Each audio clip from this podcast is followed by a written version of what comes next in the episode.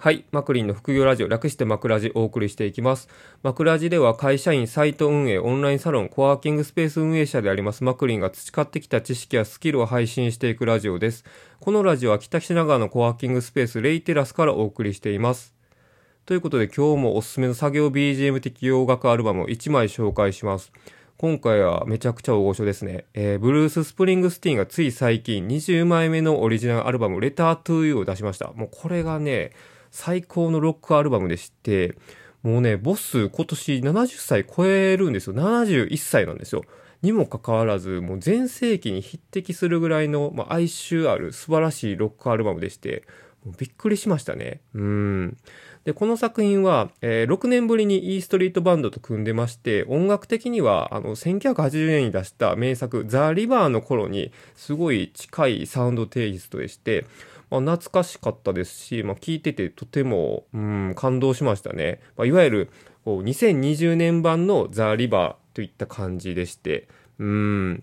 で、まあ、哀愁のあるロックアルバムで、やはりね、まあ、ボスもこう、年々進化してるなっていうのをすごい感じましたし、まあ、作業 BGM 的にはこうね、胸が熱くなるようなこうサウンドの連続で、うん、なんか今の世代の方ってもちろんブルース・スプリングスティーン知らないと思うんですけど、まあ、このアルバムでね、知っていただいて、こう遡って聴いていただくと、まあ、すごいね、あの音楽の歴史を知れて、まあ、勉強になると思いますので、ぜひ、あの、この作品から聴く方にもお勧めできるアルバムなので、聴いてみてください。ということで、ブルース・スプリングスティーンの Letter to You をお勧めします。今日はですね、サイト運営のことをお話ししていきたいと思います。まあ最近というかずっと聞かれる質問で多いのがですね、まあ、この自分の例えばサイトのジャンルは YMYL にかかりますかって聞かれるんですね。で、YMYL ってそもそも何なのかっていうと、Your Money or Your Life の略称でして、えー、Google のその検索品質評価ガイドラインで言及されている、えー、言葉なんですよ。で要は何かっていうとそのお金とか人生に、影響するようなコンテンツは、まあ、なんか検索エンジン個人だと検索エンジンで、ま、上がりにくいですよっていう話なんですよ。まあ、これが、まあ、きちっと歌われてからですね、結構やっぱり検索エンジンの仕様っていうのは変わりまして、本当にそういった、まあ、お金とか、え、人生、要は健康、安全に関わるような、うん、記事ジャンルっていうのは、なかなか個人サイトだと上がりづらくなりましてですね。うん。まあ、要はそういうジャンルって結構あの、アフィリエイトでも、まあ、稼げるジャンルが多いんですよ。収益性の高いジャンルが多くてですね。なので、みんなこぞってそういった YMYL にえ入るようなジャンルをやるわけですけど、まあ今現在だと全然個人サイト上がらないですね。うん。まあ事業会社であったり、いわゆる大手サイト、法人サイトでないとなかなか難しいような状況になっています。まあで、そんな中で結構その新しくこうサイトを始められる方っていうのはどうしてもね、なんか知らず知らずのうちに YMYL のジャンルにこう入っていったりするわけなんですよ。まあ、普通にこう育児ブログとか、まあ、更新されるようなあの主婦さんとかでも、まあ、記事によっては結構あの YMYL にかかったりするんですよ。例えばそのお子さんの栄養であったり健康に関わるようなところであったり、まあ、ちょっとあの妊娠系のお話であったり、まあ、その精神的な疾患のことに、まあ、触れてしまったりとかで、まあ、記事によって、こう、そういったジャンルに入ってしまって、なんか知らず知らずのうちに、その、ドメイン全体がそういったフィルターがかかってしまって、うん、なんか上がりづらくなったりするようなこともあるので、結構ね、あのー、我々が思っている以上に YMYL って今広くてですね、まあ、これにその入るか入らないかっていうのがその中長期的にそのサイトを成長させていく上でめちゃくちゃ重要なんですよ。まあ、つまりね、まあ、どれだけ頑張ったとしてもその YMYL っていうところに入ってしまったらうん、なんかどっかのタイミングで全然上がらなくなるんですよ。それがそのある、まあ、特定の一記事であってもそうなんですよ。うん。まあ YMYL が持ち込まれた背景っていうのは、まあ、ちょっと前でですね、えー、大手サイトを作ってる、まあ、会社が、ある会社がいてですね、まあ、そこが、まあ、いわゆるその医療分野で結構、まあ、適当な記事を上げて、しかもそれが、まあ、検索上位に上がってしまったもんだから、まあ、それをね、検索したユーザーさんは、そのええ加減な記事を信じてしまうわけじゃないですか。まあ、それで、まあ、当時問題になって、まあ、そこから、まあ、YMYL というかそういったところ、健康ジャンルのところの、えー、検索アルゴリズムは、まあ、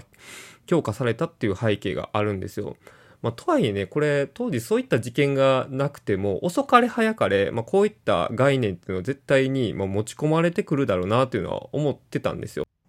というのもね、あの、食品に効果効能を歌おうと思ったら、めちゃくちゃ大変なんですよ。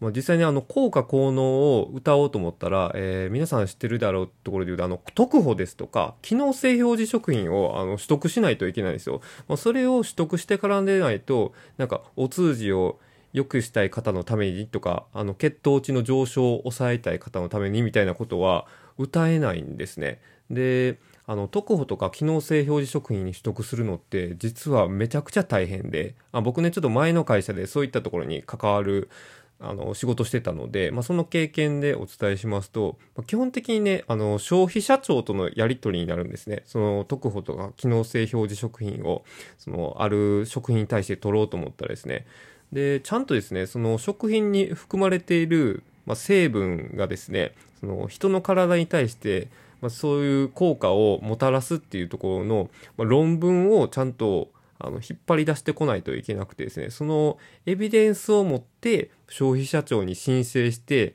まあ、何回かのやり取りを繰り返して、うん、なんかね、早くてもやっぱり1年ぐらいかかるんですよ。取得するのにですね。で、ようやく認められたら、食品に対してこの文言を歌えるようになるっていう。で、文言も、まあ、めちゃくちゃ細かいんですよ。この表現は OK だけど、この表現はダメみたいなやり取りを、まあ、消費者庁とすごい、あの、ラリーを繰り返すわけなんですよ。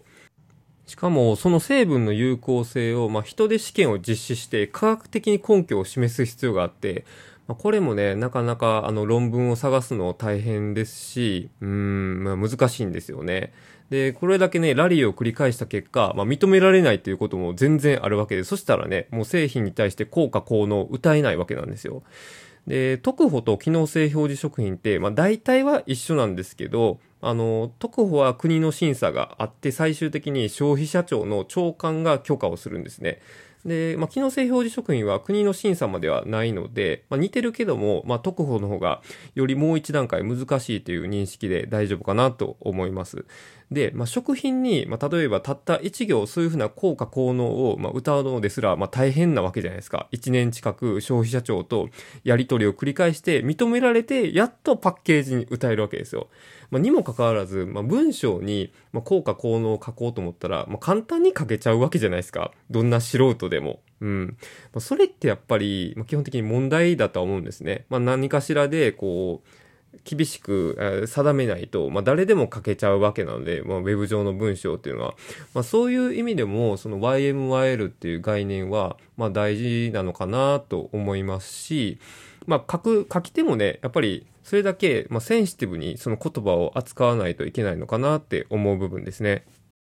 例えば、この間、あの、ある人の、記事を読んでて、まあ、慌てて修正したものがあるんですけど、えっ、ー、とですね、その人の文章には、なんか食物繊維がまるっとその便秘を改善する効果がありますっていうふうなことを書いてたんですよ。うん。まあ、気持ちはわかりますよね。まあ、食物繊維ってなんとなくこう、お腹に優しいってイメージありますし、まあ、便秘を良くするっていう効果も、まあ、認められているような雰囲気あるんですけど、これね、厳密に言うと間違ってるんですよ。要は、あの、食物繊維の中でも、えー、便通を改善する効果のあるものとないものがあって、えー、まあ、食物繊維って一食多に表現しちゃうと、そういう効果のない食物繊維までまるで便秘を改善する効果があるみたいに取られるじゃないですか。だから、厳密に見ると、まあ、そういった表現も間違ってたりするわけなんですよ。だから、そういうなんか病態に近いことを、まあ、書くことも結構ね、まあ、ウェブ上だと気をつけないといけないけど、なんかなんとなくのイメージで、あの、食物繊維はまるっと、あの、便通改善する効果があるんですよ、みたいな感じで、まあ、書いちゃったりするわけなんですよ。まあね、これちょっと僕、食物繊維好きなんで、えー、ちょっともうちょっと詳しいことを言いますと、厳密には、えー、例えば5ミニとかに含まれているあの食物繊維がポリデキストロースっていう、これ人工の食物繊維なんですけど、この食物繊維は、あの、便通改善効果っていうのは、まあ、人とかの臨床試験とか認められてないんですよ。で、一方で、難消化性デキストリンとか、イヌリンとか、えー、グアガムって呼ばれるような食物繊維は、ちゃんとね、人で試験を実施して、まあその科学的に根拠が認められてる食物繊維なので、まあそういった食物繊維であれば、あの大丈夫なんですけど、まあ普通の人ね、こんなところわからないじゃないですか。だから、まるっと、ま、変えちゃうわけで、だから、まあ曖昧な、その、そうい、まあそういった成分のところって基本的にはやっぱり、ま、書かない方がいいんですよ。やっぱり適当なことを書いちゃうので。うん、だから、まあこういうふうなことを言い出したら結構ね、キリがないぐらい、まあそういう、普通の人が書いたそのサイトの記事って、まあ、間違いがあるんですよ。そういう、まあ、健康とか、うんまあ、あとはお金に関わるところ、まあ、それを読んで、まあ、参考にした人が、まあ、その誤った知識をこう取り入れて、うん、なんかね、本当にもう大、大災害というか健康的な被害が、まあ、起こらないともやっぱり限らないので、まあ、そういった意味でも、その YMYL っていう概念は重要なんじゃないかなと思いますが、まあね、近年のその検索アルゴリズムってあまりにも YMIL のその範囲がま広すぎるなと思っていて、うん。本来のその健康とか、まあ、お金に関わるところじゃない部分もね、結構入ってきてたりするので、なんか同じカテゴリーでも、まあ、A っていうジャンルは YMYL にかかってるけど、B っていうジャンルはまだ大丈夫みたいな、ちょっと細かい、なんか区切りとかもあったりして、なんかもはや YMYL ってなんか Google の言い訳なんじゃないかって思ったりもするんですけど、まあ、そんな感じでね、結構まあやっぱり YMYL の範囲は広がってきて、まあ、個人がまあサイトで戦ってていくのはまあ非常に厳しい時代になってますね。うん、まあ、そんな中で、まあ、どうすべきかなんですけど、とにかく、もう、ジャンル選定ですね。うん、なんか、ジャンルの選び方を、もう、とにかく慎重に考えるですね。で、僕自身もやっぱりジャンルっていうのは、すごく、うん、じっくり考えまして、やっぱり、ま、僕が扱っているのは、まあ、ガジェット、デジタル機器とか家電なんですけど、まあ、基本的にこういった、まあ、特にデジタル機器っていうのは、人でいうその娯楽のジャンルに入る部分だと思うんですよ。なので、まあ、娯楽のところなら、まあ、いくらその YMYL が広がったとしても、うん、大丈夫だろうっていうふうに、まあ、考えて、まあ、突き進んでいる部分もあってですね、うん、まあ、そういった意味では、自分のやってるところは、逆に言うと自分のやってるところまで YMIL にかかったらもう YMIL じゃない分野なんてないと思うぐらいの、まあ、覚悟を持ってやってる部分であるので、まあ、自分としてはある程度納得感を持って進めてるんですけど、まあ、逆に言うとね、まあ、新しくサイトを作ったり、まあ、これからそのジャンルを変えたりって考える場合は、まあ、それぐらいその突き詰めて考えていく必要があるのかなって思いますね。うん。で、あと、この間誰かが面白いことを言ってたんですけど、まあ、あるサイトでもう収益化を考えた時点で、そのサイトは、まっとうなサイトじゃなくなるみたいなことを、まあ、どなたかが発言されてて、まあ、要は、アフィリエイトをそのサイトに持ち込んだ時点で、要は、ユーザーのことを真に考えきってるサイトではないっていうことなんですけど、もうね、それはね、めちゃくちゃ納得ですね。うん、僕もね、結局、自分の好きなものを紹介している一方で、まあ、収益性のためにやってる部分もありますし、まあ、そういった意味では、あの、まっとうなサイトとは呼べないと思うんですよ。うん。だから、ま、こういった、あの、まっとうじゃない、そのアフィリエイトサイト全体をやっぱりまっとうじゃないサイトと、まあ、検索エンジン自体が見て、まあ、厳しく、あのー、こうね、位置づけしてるっていうのはすごい感じる部分ではあるんですよ。まあ、まあ、一つはね、もちろんそのアフィリエイトリンク自体が入っていることで、まあ、検索エンジンから見たら、そのサイトは、ま、アフィリエイトなサイトだっていうふうに見られる部分もありますけど、まあ、もう一個はね、当然、その、ま、アフィリエイトサイトっていうのは、ま、自分のその事業なりがない状態でも収益化できてしまうわけじゃないですか。うん。まあ、そういった意味でも、やっぱり真っ当じゃない、だろうなっていうのはもちろん分かっていて、まっとうなサイトっていうのは基本的に、まあ、自分の事業があって、まあ、そのサービスを広めるためですかとか、まあ、そのサービスに、ま、似たようなことを書いて、うん、だから人々に啓蒙していくものであるんですけど、まあそういったね、そもそもの事業とか自社商品みたいなところが、まあない状態で作ってるサイトなので、まあ要はね、まあ考えようってはいつ検索エンジンから吹き飛ばされても文句が言えない状態ではあるんですよ。うん。まあ、やっぱり、まるっと言っちゃうと、まっとうではないから。だから、うん、中長期的にやっぱり、こう、生き残っていくためには、まっとうじゃない状態から、まっとうな状態に持っていく必要があるんですよ。うん。それは、自分のサイトに近い事業を始めるなり、自社商品を持つなり、要は、その、まっとうじゃないサイトに実態を持たせるっていう動きが一つは必要なんですね。うん、まあ簡単じゃないですけどね。まあただ、あの、まあ自社商品を持っていないサイトでも、やっぱりあの、ジャンルが全然クリティカルでなければ全然大丈夫だったりするわけなんですよ。うん。だからジャンルがですね、まあ、YMYL に近いですとか、まあそういった付随するようなジャンルのサイトだと、より事業性を持つっていうのは、うん、もう求められてきてますし、多分まあそういうサイトしか、うん、まあ、ちょっとした未来は残らないはずなので、うんまあ、サイト運営しながらそういった動きのところも考えていかないといけないのかなっていうふうに思いますと。うん、で、やっぱりね、あの、事業を持って、まあ、いろいろな記事を入れていくと、基本的にその自社商品を持たないで記事を入れていくよりは全然上がりやすいんですよ。うん。まあ、例えば僕は、あの、北品川コワーキングスペース、レイテラスっていう商品がある状態で、サイト作って、今、あの、記事を入れてるわけなんですけど、で、今作ってちょうど2ヶ月ぐらいなんですけど、普通のサイトって2ヶ月ぐらいだったら全然その、